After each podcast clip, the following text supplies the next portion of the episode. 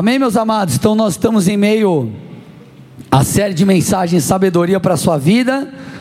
Perdi a conta, não sei se é a décima, décima primeira mensagem da série. É, e nós estamos aprendendo, segundo as Escrituras, o caminho da sabedoria. E por que a sabedoria é tão importante? Por alguns motivos. O primeiro deles, a sabedoria constrói, ok? Então, se você quer construir algo segundo a vontade de Deus na sua vida, seja nas finanças, seja na, no seu casamento, ah, na sua vida com Deus diretamente, espiritual, enfim, você precisa caminhar segundo a sabedoria bíblica, ela vai te ajudar a construir. A sabedoria é tão importante que o escritor de Provérbios disse o seguinte: Provérbios 16, 16: É melhor obter sabedoria do que o ouro, olha isso, gente. É melhor obter entendimento do que a prata. Olha o que ele está dizendo é melhor você ter sabedoria do que você ter money.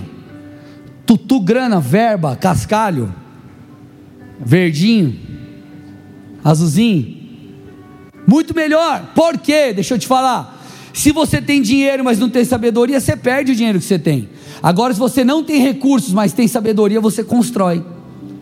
Ok, amados? Então, a sabedoria, ela é e será nas nossas vidas um fator de multiplicação nas mais diversas áreas. Por isso nós temos que ter como alvo, e você precisa ter esse hábito na sua vida de pedir a Deus por sabedoria. A Bíblia diz: peça por sabedoria, que Deus dará. Então peça por sabedoria, e o Senhor vai começar a te municiar com ela, através de livros, através de circunstâncias, através de situações uh, do dia a dia. E nós estamos entrando, nós terminamos há pouco na última mensagem dessa série uma minissérie falando sobre relacionamento com pessoas. Eu acho que dentro da série Sabedoria para a sua vida foi a sequência de mensagens talvez a mais forte. E nós estamos dentro dessa série iniciando uma outra pequena série, uma minissérie. E nós vamos falar sobre os inimigos do crescimento. Então, dentro da série Sabedoria para a sua vida, você vai aprender sobre isso. O que te impede de crescer na vida espiritual ou em qualquer outra área à luz das Escrituras. Como você bem sabe, essa série é uma série exclusiva para quinta. No domingo nós estamos em outra série, a série Parábolas, que é uma série muito prática. E hoje, gente, vai ser forte. Olha para o irmão do seu lado e fala: aperta os cintos que vai ser forte. Ser forte, igreja. Olha lá, nós vamos falar sobre o primeiro inimigo que é a preguiça. Procura alguém que está dormindo perto de você e fala: é para você essa pregação, vamos acordar.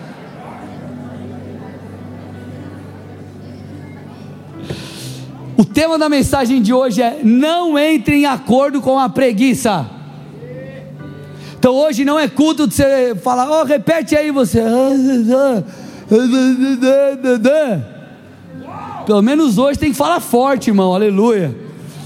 Vamos lá, brincadeiras à parte, você vai entender seis lições à luz da palavra sobre como você vencer esse inimigo, tá bom? Então vamos lá, que a Bíblia fala sobre esse tema, ela fala muito sobre esse tema o que, que a gente aprende, como aplicar, enfim. Então, primeira lição sobre a preguiça: Deus não se agrada dela, ponto. A preguiça não agrada a Deus. 2 Tessalonicenses 3, 11 e 12. Pois de fato ouvimos que há entre vocês algumas pessoas que vivem de forma desordenada, não trabalham, mas se intrometem na vida dos outros. Eita Jesus, aleluia. Olha, já começou pegando aqui, ó. A essas pessoas determinamos e exortamos no Senhor Jesus Cristo que, trabalhando tranquilamente, comam do seu pão. Então ele está dizendo assim: não viva a vida de forma desordenada, mas vá trabalhar e não se meta na vida dos outros. É isso que ele está falando, mais ou menos. Né? Então o que, que nós percebemos aqui? A preguiça é um comportamento que desagrada a Deus. Ok, gente? Vamos entender isso aqui um pouco mais. João 5,17. Jesus ele foi questionado sobre curar no sábado. E obviamente, ele traz um princípio espiritual, ele é o Senhor do sábado, tem outras coisas envolvidas, mas olha que interessante a resposta de Jesus. Mas Jesus lhes disse, lhes disse: meu pai trabalha até agora e eu trabalho também. Então Jesus está falando: o meu pai trabalha, e eu trabalho também. Isso aqui mostra um pouco sobre o caráter de Deus, sim ou não, gente? Deus, Pai, trabalha. O Filho trabalhou e continua trabalhando, porque Ele é nosso intercessor, enfim, Ele é nosso ajudador, Ele é nosso advogado. Então por que você não quer trabalhar? Por que você quer, entenda, não quer trabalhar? Por que as pessoas são preguiçosas? Isaías 64, 4: Porque desde a antiguidade não se ouviu, nem com os ouvidos se percebeu, nem com os olhos se viu, Deus além de ti que. Gente, você tem que falar forte hoje, pelo amor de Deus, que. Trabalha, Trabalha para aquele que nele espera. Olha para o irmão do seu lado e fala assim: se Deus trabalha, por que você está ocioso, irmão? Olha para outra pessoa e fala: vai caçar o que fazer. Estou brincando, gente, estou brincando aqui para quebrar o gelo, você entendeu o que a gente está falando. Vamos lá, por que, que a preguiça desonra a Deus? Vamos lá, quer mais uma aí ou não? Sim ou não? Por que, que a. Cara, vamos lá. Por que, que a preguiça desagrada a Deus? Porque você foi criado à imagem e à semelhança de Deus. E se você foi criado à imagem e semelhança de Deus e é preguiçoso, está fora do molde aí, irmão. Os caras estão rindo, né? Está fora do padrão. Você e eu não estamos, se vivemos assim, refletindo o caráter de Cristo.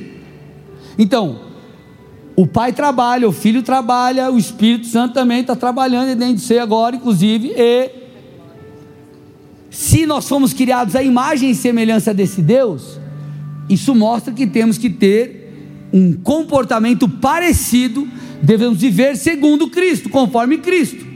Então, se eu não ando assim, significa que alguma coisa está fora de lugar. Sem falar, gente, vamos lá, que a preguiça é um baita do mau testemunho.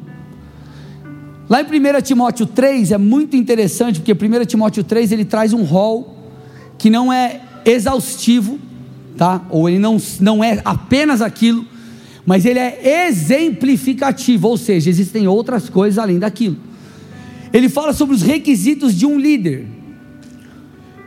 E se você olhar lá, der uma olhadinha, se você é rápido de Bíblia, quiser acompanhar, e você vai ver que a maioria dos traços ali de comportamentos falam sobre caráter, não falam sobre habilidades. A habilidade você adquire, comportamento você precisa transformar ele. Vocês estão aqui ou não, gente? Por que, que eu estou te falando isso, inclusive do mau testemunho? Porque, por exemplo, lá no seu trabalho, não adianta você ser super espiritual se você não faz, por exemplo, o teu trabalho como tem que fazer lá no seu dia a dia. Eu lembro, eu não sei se foi janeiro ou fevereiro, fevereiro de 2014 eu assumi a igreja aqui.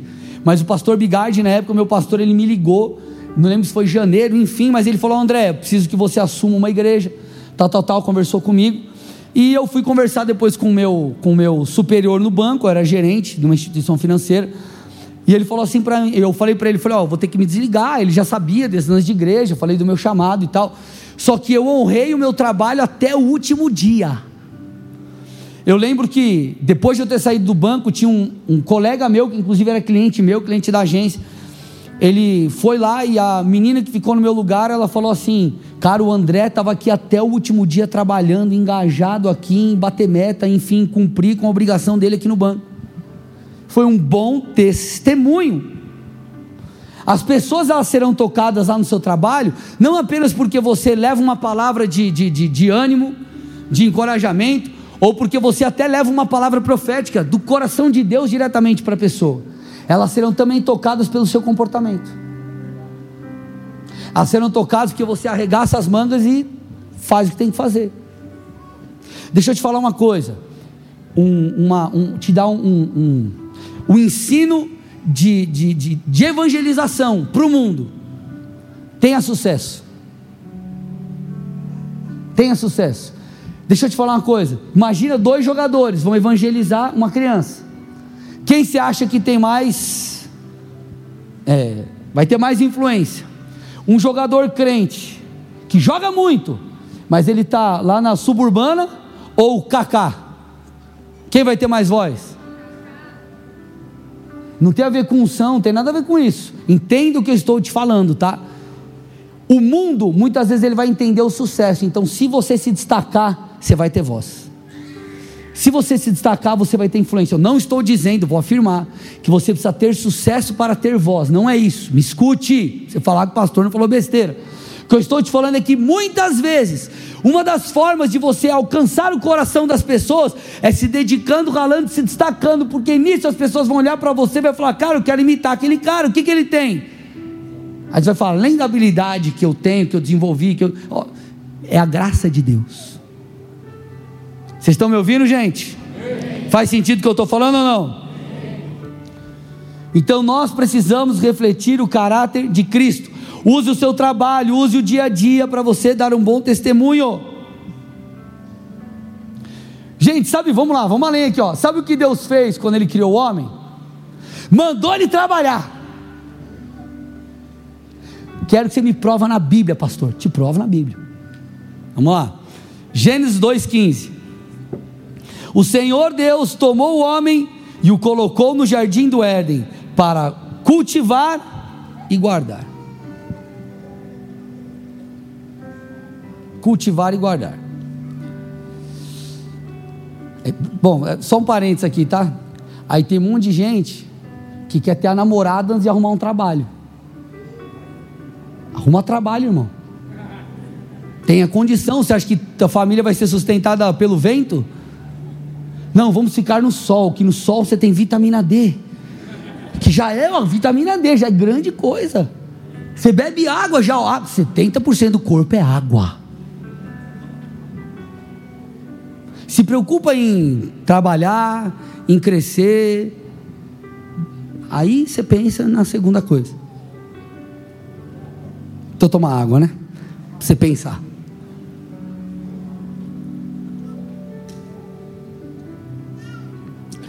Gênesis 2, 19 e 20. Olha lá. A gente acabou de ler Gênesis 15. Deus deu trabalho para ele. Aí continuou. Havendo, pois, o Senhor Deus formado da terra todos os animais do campo e todas as aves dos céus, trouxe-os a Adão para ver o nome que lhes daria. E o nome que ele desse a todos os seres vivos, esse seria o nome deles. O homem deu nome a todos os animais domésticos, às aves dos céus e a todos os animais selvagens. Adão deu nome para todos os bichos. Trabalhou muito. Ou você acha que ele ficou só lá no jardim do Éden, assim, ó? Quero morango. Aí um passarinho pegava o morango, trazia na boca dele e ele comia assim. Eu estou exagerando um pouquinho para a gente quebrar o gelo, mas, gente, se Deus deu ao homem trabalho, será que nós devemos acreditar que a preguiça de alguma forma é algo normal ou que agrada ou Deus é neutro em relação a esse assunto? Obviamente, nós temos que ter uma vida equilibrada. Não estou falando, quando eu falo trabalho aqui, entenda, estou falando contra a preguiça. Não estou dizendo que você tem que ser um workaholic e deixar a tua família muito doida e não ter tempo com Deus. E não, eu só quero saber de grana, de vida. Não é isso. Entendo o que eu estou falando. Estou falando no sentido geral. Tem gente que é preguiçosa no sentido de oração, tem gente que é preguiçosa no sentido familiar, em diversas outras coisas. Então Deus não se agrada da preguiça. Quem pode dar um amém forte aí? Coisa vai ficando mais, mais, mais assim. Dá um ou aí, Cris, para ajudar nós. Isso aí. A preguiça, lição 2. Revela que você ainda não amadureceu. Eu vou repetir: a preguiça revela a falta de amadurecimento. Gente, eu li num livro, eu fiquei estarrecido. Sabe com qual que é a idade que pesquisas estatísticas dizem que um homem amadurece com qual idade? Chuta. 100 anos, não, pelo amor de Deus, aí vocês estão zoando, né? Ó, é brincadeira, tá tirando aí, né? Tá bom, 98, pastor. 45, gente.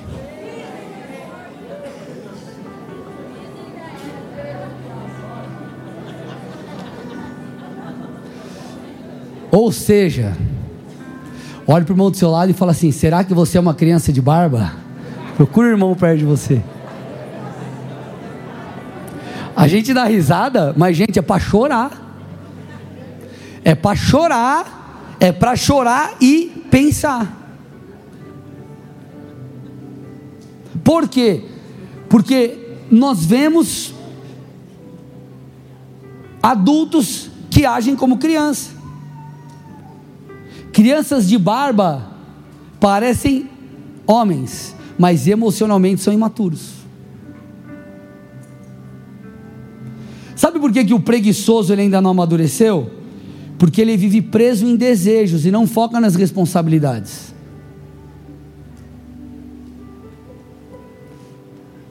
É o eterno jogador de videogame. Não estou falando contra o videogame, eu gosto de um videogame. Mas você vai ver que a, a realidade é: eu quero primeiro passar de fase no videogame para depois passar de fase na minha vida. Só que tua família está esperando que você passe de fase na vida, não no videogame. É duro, isso corta a gente, pessoal. Corta a gente, mas com força. Sabe com que adultos se satisfazem? Com cumprimento de propósito. Adultos se satisfazem em construir algo. Adultos não se satisfazem com o prazer próprio. Então, o cara que é preguiçoso em relação ao propósito, por exemplo, ele ainda não amadureceu emocionalmente, porque ele está preso na sua própria egolatria. Ah, mas eu não, eu, eu, eu, eu não estou dizendo que você não tem que ter uma vida equilibrada, como eu falei, que você não tem que ter tempo para encher o tanque. Aí, poxa, cara, eu queria tanto fazer isso. Cara, às vezes não é a fase, não é o momento. Nós precisamos vencer essa desgraça emocional.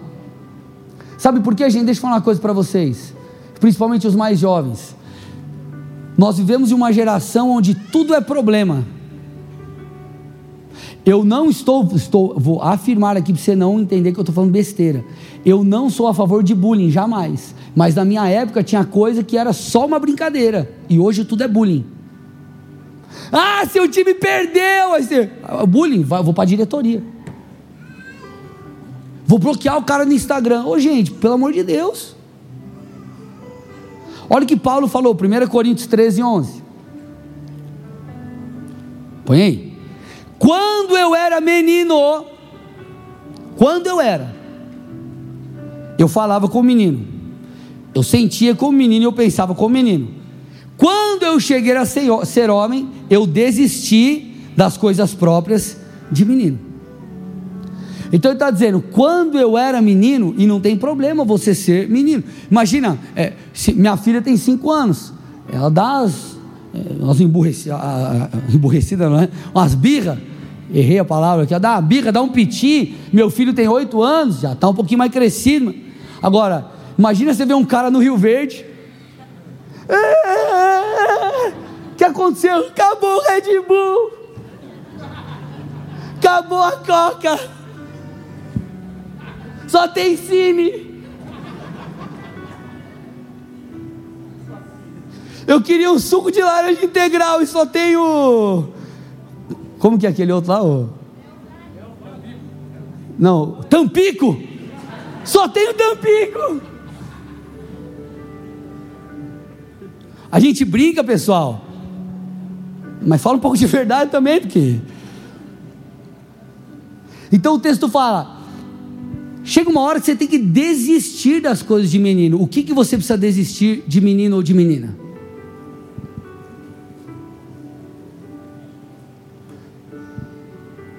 Meninos e meninas falam, eu não quero.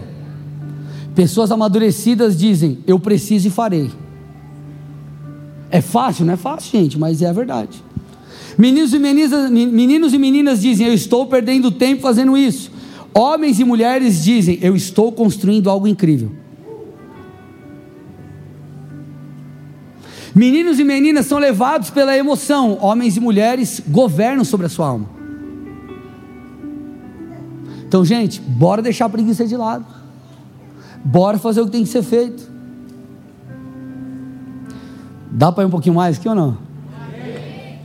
Vocês estão quietinhos, vocês estão gostando ou não? Lição número 3, são seis, hein? Lição número 3. O preguiçoso fica preso em seus próprios desejos. O preguiçoso fica preso em seus próprios desejos. Provérbios 21, 25. Olha o que ele está falando, ó. O preguiçoso morre desejando, porque as suas mãos recusam a trabalhar. Sabe o que ele está falando basicamente? O preguiçoso ele deseja, mas ele nunca alcança. Por quê? Porque ele não constrói a ponte entre o desejo e a realidade. Então eu estou aqui, eu quero chegar lá, mas eu só quero chegar e eu, eu não quero passar pelo processo. Preguiçosos são avessos a processo, porque ele não quer passar pelo, pelo, pela rota aqui, ó. Talvez seja uma prova para chegar lá, mas passa dando glória a Deus, irmão. Vai passando pela prova dando glória. E, cara, creia que Deus vai fazer. Então, o que, que a gente percebe? O preguiçoso ele vai ser um eterno frustrado, porque ele vai sempre criar um desejo, uma fantasia, mas ele nunca vai chegar lá. Ele nunca vai chegar lá. E qual que é o grande problema disso, gente? Porque um desejo não alcançado, ele machuca você. Cara, eu almejei, eu almejei minha vida inteira chegar lá e eu nunca cheguei. Cara, isso te frustra, não é um negócio legal. Agora, tem gente que não chega por outros fatores, enfim. Agora, tem gente que não chega porque não faz o que tem que fazer. Você não tem direito de se frustrar. Vocês estão me entendendo, gente? O preguiçoso, ele só vive desejando, ele não chega lá. E aí, qual que é o problema do preguiçoso? Ele condena quem chegou. Ah, o cara chegou lá porque ele teve condição de estudar. O cara chegou lá por causa disso, por causa daquilo. O outro chegou lá porque ele é um afortunado. Eu vou te mostrar algumas estatísticas que você vai ver aqui. Elas provam que não é bem assim. Vocês estão aqui ou não, gente? A questão é o que estamos fazendo para chegar lá. Gente, é uma utopia nós acreditarmos que as coisas vão acontecer sem esforço, que elas vão acontecer do nada, como um instalar, num instalar de dedos, num passo de mágica. Deus queria intervir, Deus precisava intervir no mundo através de Noé. O que, que ele fez? pediu para esse homem construir uma arca, ele construiu. Deus queria habitar no meio do seu povo, então o que, que ele fez? Pediu para Moisés construir o tabernáculo. Ele e o povo construíram um tabernáculo. Deus queria restaurar, resgatar a humanidade, então o que, que ele disse? Ele, ele enviou Jesus, seu filho, e Jesus, gente, sofreu nesse mundo pagou o preço, se esforçou para que a redenção se achegasse a nós. Hebreus 5, 8 e 9. Embora fosse filho, aprendeu a obediência pelas coisas que sofreu. Olha lá. E tendo sido aperfeiçoado, tornou-se autor da salvação eterna para todos que lhe obedecem. O cara quer chegar lá, mas ele não quer pagar o preço. Ele quer chegar lá, mas ele não quer ser aperfeiçoado. Ele não quer completar a obra, ele não quer completar o ciclo. Ele quer encontrar atalhos. Qual que é agora o segredo para emagrecer, pastor? É a dieta da maçã. Dieta do alface com tomate. Vai chegar uma hora, irmão, que você não vai nem vai aguentar mais ver tomate aguentar na tua frente. Então você tem que fazer o quê? Passar pelo processo de reeducação alimentar. Ponto é isso. Qual que é o segredo para eu ficar quadradinho no verão? Dieta e treino, é isso. Não, eu queria tipo assim, queria a unção do Thor, pastor. Para já, ó, rabombado. Ora aí, pastor, ora para quê? pastor, para assim, ficar daquele jeito, sarado. Eu vou orar para Deus, colocar um galo do lado da tua casa, que vai cantar 5 horas da manhã até se acordar. Pastor, olha para eu ficar rico. Vou, vou orar para Deus dar um trabalho. Vocês estão entendendo o processo? A gente está brincando aqui, mas é para você entender a dinâmica.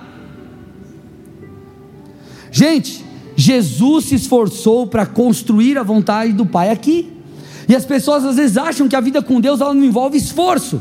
Envolve esforço para santificação, envolve esforço para cumprimento de promessa.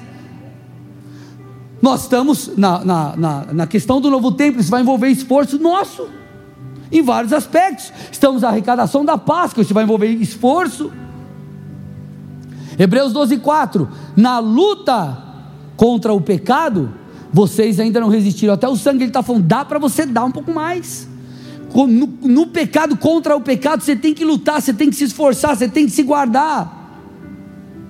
Paulo disse, 1 Coríntios 9, 27, eu esmurro meu corpo e o reduzo à escravidão para que mesmo, ou para que tendo pregado a outros, eu não venha ser desqualificado. Ele está falando, ei, eu ensinei vocês algo, e eu preciso me esforçar, eu preciso ter um grande compromisso comigo mesmo de posicionamento, para que eu não venha ser desqualificado naquilo que eu estou ensinando. Então, se você quer algo na sua vida, se você é algo na sua família, algo na sua vida com Deus, a tua intimidade com o Senhor, vai buscar, irmão vai atrás, paga o preço. Mas, pastor, eu estou numa frieza aí, pastor, não consigo mudar. Ô irmão, beleza, estou aqui para te ajudar, vamos lá. Vou te ajudar, vou orar com você, mas vamos lá, você está se esforçando para ler a Bíblia? Pastor, não dá, não estou com vontade. Ô irmão, pelo menos uma. Quando você está indo trabalhar, coloca um louvor. Ah, pastor, difícil apertar aqui o botão. Você está ouvindo uma pregação? Você vai no culto? Não, você quer chegar aonde? Você está entendendo a dinâmica? Que, gente, nós queremos atalhos, sendo que o Senhor é o caminho.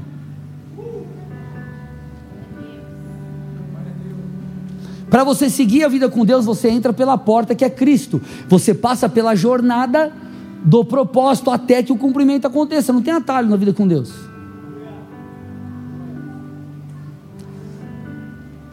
Vocês estão aqui ainda ou não? Provérbios 10, 26. Esse é forte, gente. Como vinagre para os dentes e fumaça para os olhos, assim é o preguiçoso para aqueles que o enviam. Olha o que este cara, olha isso aqui. O vinagre ele produz uma certa irritação, uma certa dor nos dentes. E a fumaça, você não precisa nem experimenta botar a tua cara na fumaça, você vai ver o que acontece com os seus olhos. A Bíblia está dizendo que o preguiçoso se sente assim quando alguém pede para ele fazer alguma coisa. Ô, oh, pode fazer tal coisa e diz, ah.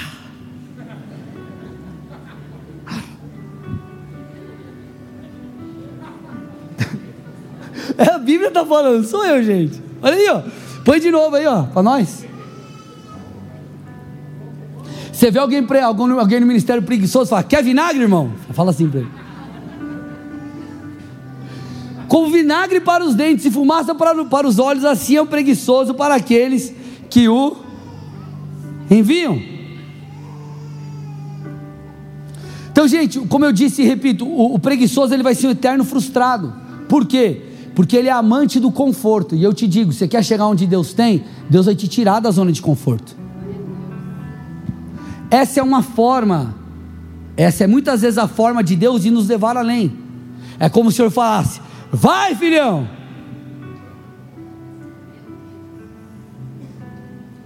Então você tem que começar a se alegrar em construir. Por isso que a Bíblia diz assim, ó: se alegre nas tribulações. Se alegre, por quê? Porque quando você passa muitas vezes por tribulação, é isso que te leva além, é isso que te leva a, a, a querer mudar. O que te faz desejar crescer profissionalmente é muitas vezes a falta de algo. Você olha e fala, cara, está faltando leite para as crianças, o que, que você vai fazer? Você vai correr atrás, irmão. Agora, se você tem tudo, você está confortável. E o conforto te traz sossego. O desconforto te impulsiona. Eu não estou dizendo que você tem que ser um amante de problema. Deus manda problema aqui. Essa semana está tranquila. Deus manda um BO. Deus é o seguinte, ó. Pega uns três clientes meus aí, que eles encerrem um contrato comigo. E não me pague, Senhor, o que deve. Porque isso vai ser uma bênção. Não estou falando isso, irmão. Eu estou falando que diante dos problemas, você precisa olhar e falar, cara, eu vou usar isso como uma oportunidade de crescer. Eu vou usar isso como uma, uma, uma oportunidade de ir além. Eu vou usar isso para exaltar o nome do Senhor. Então o preguiçoso ele fica preso nos desejos que nunca são cumpridos, mas eu profetizo aqui, não vai ser assim com você, meu irmão. O Espírito Santo vai te constranger. O Espírito Santo vai em amor falar o seu coração. O Espírito Santo vai te ajudar. Talvez você não teve bom exemplo dentro de casa. Talvez você esteve inserido por toda a vida numa cultura contrária ao que nós estamos falando. Mas o Espírito de Deus vai te alinhar com a palavra. E você vai se esforçar. Você vai pagar o preço. E você vai além na sua vida. Se você crê nisso, dê uma salva de palmas a Jesus. E dá um glória, aleluia.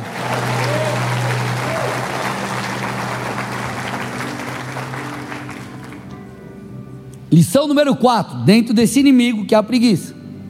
A lição 4 está conectada à lição 3, que é a seguinte: o preguiçoso jamais romperá na vida. O preguiçoso jamais romperá na vida, na vida. Provérbios 13, verso 4. O preguiçoso deseja e nada tem, mas o desejo dos que se esforçam será atendido. Provérbios 12, 24: O homem esforçado dominará, mas o preguiçoso ficará sujeito a trabalhos forçados. Deixa eu te falar uma coisa: nem todo mundo, me escute, nem todo mundo nasceu para empreender. Escute, nem todos vão empreender, mas todos que empreendem governam. Eu vou repetir nem todos nasceram para empreender, mas os que empreendem e têm sucesso foi porque eles governaram, eles deram um passo, eles foram além. Tenta achar, eu duvido você achar uma história de alguém que a coisa do, caiu do céu e ele não fez nada. O cara pode ter dado um tiro certo em algo, ele, alguma coisa pode ter acontecido, mas tudo que ele tem não foi sustentado com um sossego e sentado no sofá comendo pipoca. Vocês estão aqui ou não, gente? Então, preguiçoso nunca conseguirá romper, porque ele é refém, ele é um escravo. A Bíblia diz assim, ó, que nós somos escravos daquilo que nos domina. Alguém que não consegue sair da pornografia, ele é escravo da pornografia. Alguém que não consegue a, a, a, se libertar de um vício, é escravo daquilo. Se você não consegue se libertar do conforto, da preguiça, você é escravo dela. Então nós precisamos dar um basta. Se você quer romper na vida, meu irmão, tem que arregaçar as mangas e tem que fazer alguma coisa. Gente, quantos nós não conhecemos, você conhece, que são cheios de potencial, mas não fazem o que precisa ser feito? Aí você pega lá o cara, jogador, o cara talentosíssimo. Se o cara fosse um pouco mais disciplinado, ganhava todos os títulos individuais. Se o cara fosse um pouco mais esforçado, a carreira dele seria mais longa. Mas o que? Ele achou que o talento bastava, mas o talento não basta. Quantas pessoas que você não conhece, talvez você seja um desses que fala, pastor, eu nunca fui o mais talentoso, mas eu sempre fui esforçado e por isso eu cheguei onde cheguei. A minha dedicação ela sobrepôs a minha falta de talento. Tem um autor chamado John Maxwell e tem um livro dele chamado Talento Não É Tudo. Então, o nome já diz, ó, talento não é tudo. E ele traz algumas estatísticas lá daquela época, do ano que o livro foi escrito. escrito. E as estatísticas são as seguintes: olha lá, mais de 50% dos CEOs das empresas que estão na lista das 500 mais de uma revista americana tiveram média C e C na faculdade. Isso dá o quê? Alguém dá o quê de, de nota? O quê? Um 7 mais ou menos, sei lá? Se fosse nos dias de hoje. Os caras top eram os caras que passavam na tampa. Ah, pastor, então não vou estudar, já sei o segredo. Não, irmão. Tem do princípio que eu estou te falando, tá bom? 65% dos senadores dos Estados Unidos vieram de um grupo pertencente à metade inferior da classe na escola. Então, os caras menos abastados de inteligência. 65% dos senadores faziam parte desse grupo. Agora você vai, ó, chocar. 75% dos presidentes norte-americanos ficaram entre os mais fracos da escola. Talento não é tudo, mas esforço é, irmão. Eu vou repetir: talento não é tudo, mas esforço é. Então a preguiça é sua inimiga, você precisa vencê-la. Provérbios 20, verso 13. Não ame o sono, para que você não empobreça. Abra os olhos e você terá pão de sobra. Que hora você acorda, irmão? Não olha para ninguém. Estou brincando, não tem problema se acordar mais tarde, só uma brincadeira. Só que tem gente que dorme acordado. Ele está acordado, mas vive como se estivesse dormindo.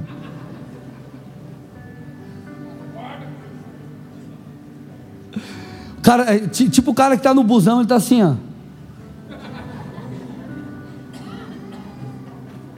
Pegando um Colombo Sique aqui, ó. Cadê o cara? Só no balanço, ó. Ô, oh, oh, glória. E o cara está dormindo acordado. Então ele está dizendo: não ame o sono para que você não empobreça. Abra os olhos e você terá pão de sobra. Ele está dizendo: vai se mexe.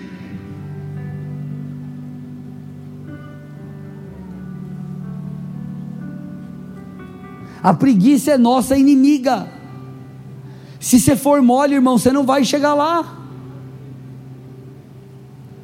Então, assim, basicamente, quer mais de Deus? Vai orar. Quer crescer profissionalmente? Vai estudar, vai crescer, vai se capacitar, vai trabalhar. Quer restaurar o teu casamento? Vai fazer alguma coisa para isso. Olha para o irmão do seu lado e faz alguma coisa.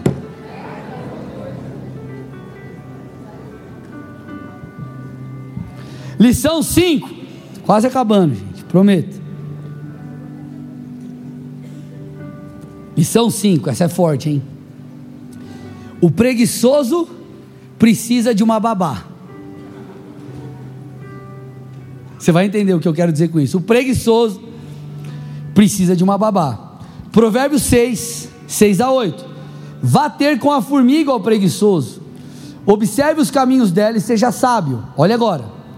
Não tendo ela chefe, nem oficial, nem comandante, no verão prepara a sua comida, no tempo da colheita junto o seu mantimento. E essa é a parte do texto que eu quero focar. Olha o que ele está falando, ó, que a formiga, não tendo chefe nem um comandante, ela prepara a sua comida. Sabe o que ele está dizendo? Que a formiga faz o que precisa ser feito, independente se tem alguém cobrando ou não. Volta lá no teu horário de trabalho. Se o chefe está ali te cobrando, você está ó, nível hard. Agora, se teu chefe não está te cobrando, como que você age? O café que era para ser 15 minutos dura uma hora e quinze minutos. O que era você chegar às nove, você chega às dez e cinquenta. Ele está dizendo basicamente linguajar de hoje: formigas não precisam de babás, mas muitos seres humanos sim. Por quê? Porque não fazem o que tem que ser feito. Quando teu líder de ministério te pede uma, pede uma coisa, como que você faz? E eu sei, gente, que essa é uma palavra que nos corta em todo o tempo. O grande teste é quando ninguém está te vendo. Tem uma definição popular que diz assim: ó, caráter é o que você é quando ninguém está te olhando. Então, como você age quando ninguém está te olhando? Um dos significados do nome de Deus, um dos nomes de Deus, aponta para El Roy, o Deus que tudo vê. Teu chefe pode não estar tá vendo, tua mulher pode não estar tá vendo, teu líder pode não estar tá vendo, mas Deus está vendo. Quando Adão e Eva pecaram, eles tentaram se esconder de Deus, mas esqueceram que Deus vê todas as coisas. Quando Moisés ele olhou para o lado e se encorajou a matar o egípcio, porque não tinha testemunhas, ele se esqueceu de que Deus via tudo. Davi achou que podia adulterar com Batseba, ser de certa forma ou, né, o mandante de fato da morte de Urias, ele achou que ele poderia esconder o seu pecado e seu crime, só que eles esqueceram que Deus vê tudo. E o Deus que tudo vê nos recompensa segundo as nossas escolhas. Por isso que a Bíblia diz: quando você for fazer algo, não faça para homens, faça para Deus, porque Deus está vendo tudo.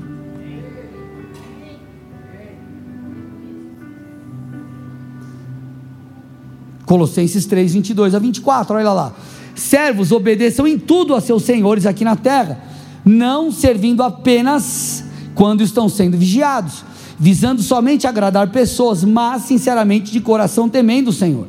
Tudo que fizerem, façam de todo o coração, como para o Senhor e não para pessoas, sabendo que receberão do Senhor a recompensa da herança. É a Cristo o Senhor que vocês estão servindo.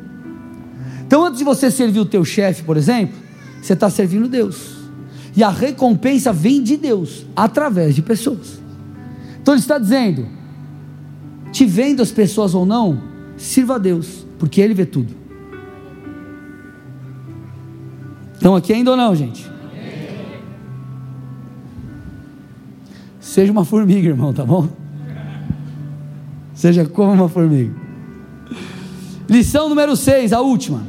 A preguiça, essa é pesada, gente. Te enver, a preguiça te envergonhará.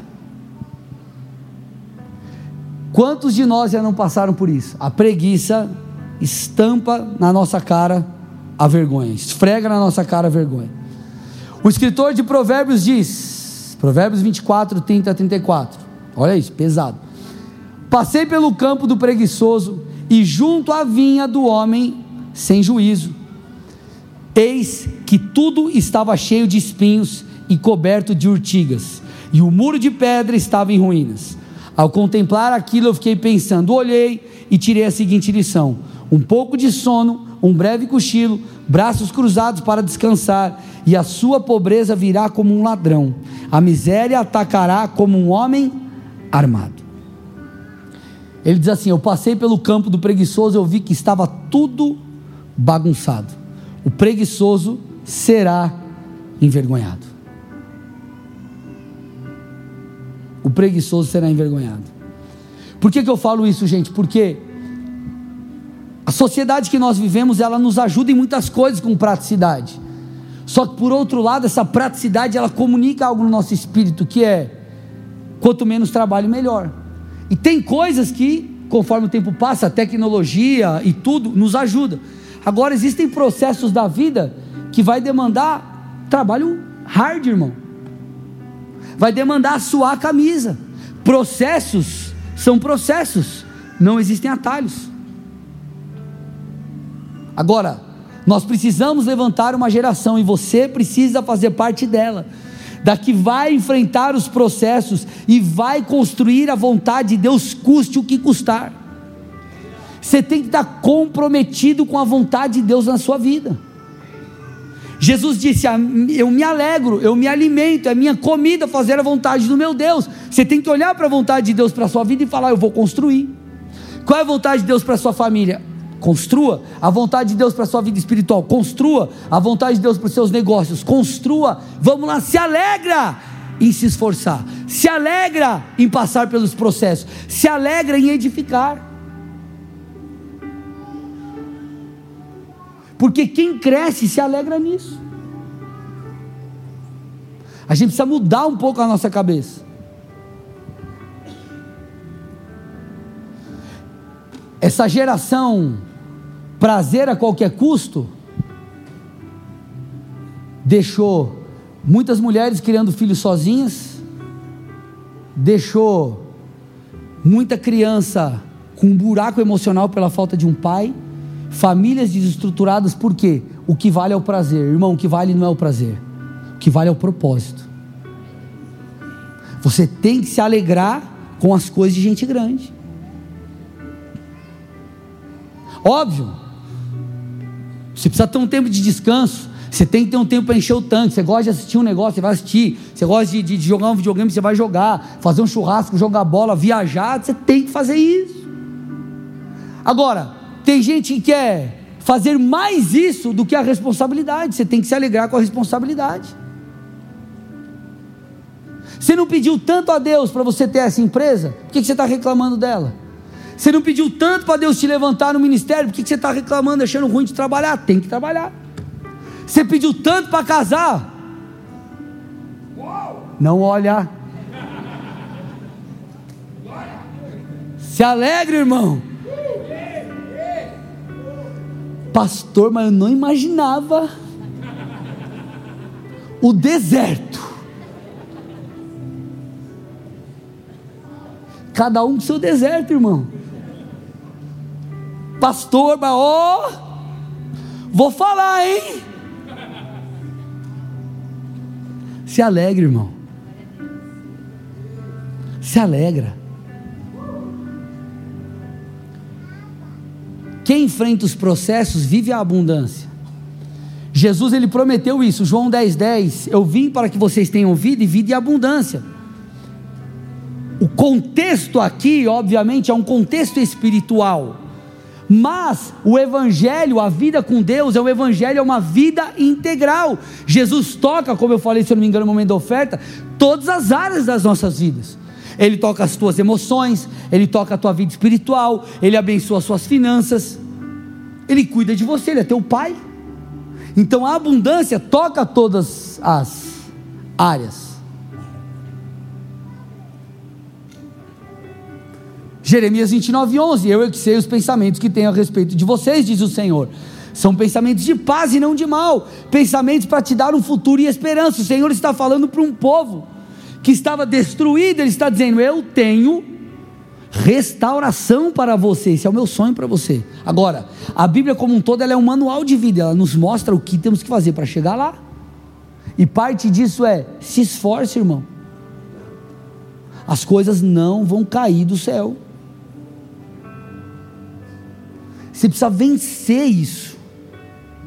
Ah, pastor, mas você não sabe a, a, a, a, cultura que eu vim. Legal. Agora, a cultura que habita em você é a cultura do céu.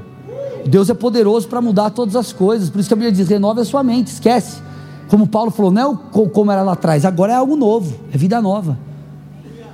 Então não use as circunstâncias do seu passado para não construir no presente mas seja alguém que, mesmo em meio às dificuldades, vai construir, porque a graça de Deus vai sobrepor aos seus desafios, ou vai sobrepor as suas limitações. Então, gente, vamos lá. Deus está nos preparando para vivermos, eu tenho profetizado, melhorando de nossas vidas. Isso não quer dizer que você não vai enfrentar batalhas. Isso quer dizer que, mesmo em meio às batalhas, você sairá vencedor. Não estou dizendo que você vai ganhar todas, mas no final da guerra, irmão, despojo vai ser seu. Então você tem que permanecer fiel. Pastor, mas está difícil, irmão. Ou você crê na Bíblia ou você não crê. Paulo disse aos Romanos, Romanos 15, 13, o Deus da esperança, ele chama o nosso Deus de o Deus da esperança, então deixa a esperança brotar no seu coração. Você tem duas escolhas: não acreditar, e certamente você não vai viver, ou acreditar e passar pelos processos que a chance de você chegar lá é muito grande. Na verdade, ela vai acontecer, porque Deus prometeu e Deus não mente. Agora, tem que se esforçar, irmão. Porque enquanto você se esforça, Deus trabalha. Enquanto você faz a sua parte, Deus trabalha no seu interior. E no final das contas, sabe o que vai ser o mais lindo? Não é o que Deus te deu, é quem Ele te tornou. Não é o que Deus te deu, é o que Ele fez em você. A tua maior gratidão no final de tudo vai ser olhar para trás e falar: Eu me tornei quem Deus esperava. Porque lá na frente, sabe o que Deus espera de você? Que você seja como um sábio que ensina os jovens. Quem foi Paulo no final de sua vida? Davi. Como homens que ensinaram aqueles que estavam vindo. A Bíblia fala que nós temos poucos pais, espirituais, poucos pais você precisa crescer até a estatura que Deus espera para quê? Para que você possa ajudar aqueles que vêm. Esse é o seu principal legado, não é o que você conquistou, é quem você se tornou, porque você vai ser um modelo a ser replicado. Então, gente, vamos lá. Deus está nos dando sabedoria nesses dias, para que a gente possa viver segundo a Sua vontade, Deus está te preparando para algo maior. Eu não estou dizendo que vai ser fácil, o que eu estou dizendo é: governe sobre a sua alma. Aprenda, cresça cada dia um pouco mais. Pastor, estou na guerra contra a preguiça, mas essa semana foi difícil. Mas vamos lá, irmão, levanta de novo e faz de novo. Vamos, vença sobre isso. Governe sobre isso. Torne-se quem Deus espera. Porque assim você vai chegar lá. Quando você entende, chama para você a responsabilidade, você não aponta para as circunstâncias e para os outros como a causa do seu problema. Ah, mas a tempestade a gente não consegue vencer. Jesus entrar no barco ele resolve. Só que vai ter momentos que Jesus vai falar assim para você: Ó, agora eu te dei autoridade. Você vai lá, enfrenta a tempestade e ganha dela. E vence sobre ela. Senão a gente vai viver um fatalismo. Eu já falei isso nos outros cultos. Que é um fatalismo onde a gente joga tudo nas costas de Deus. Ah, mas Deus sabe, eu estou sofrendo isso que Deus, é, Deus sabe, Deus está no controle. Se Deus estava no controle, por que, que ele ressuscitou Lázaro? Deixava Lázaro morto. Por que, que ele determinou para que a tempestade parasse? Porque tem tempestade que não é de Deus. Porque tem morte que não é de Deus. Então nem tudo é de Deus na sua vida, irmão. E como você vai saber? se você fizer a sua parte, se você estiver no centro da vontade de Deus, sensível ao Espírito Santo. Vocês estão aqui? O cumprimento do teu destino profético não tem a ver apenas com aquilo que Deus tem para você, mas tem a ver com aquilo que você está disposto a construir a cada dia de sua vida. Você visita o futuro profeticamente quando você Deus te dá uma palavra, mas você tem que voltar para o presente e construir. Fui lá, meu chamado é aquele. Você volta e começa a edificar.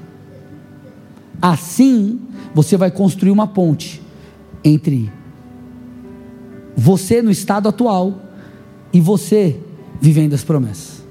Meu irmão, bora arregaçar as mangas e fazer o que tem que ser feito, amém? amém. Glória a Deus, Deus tem coisas grandiosas para nós. Feche seus olhos e cubra sua cabeça em nome de Jesus.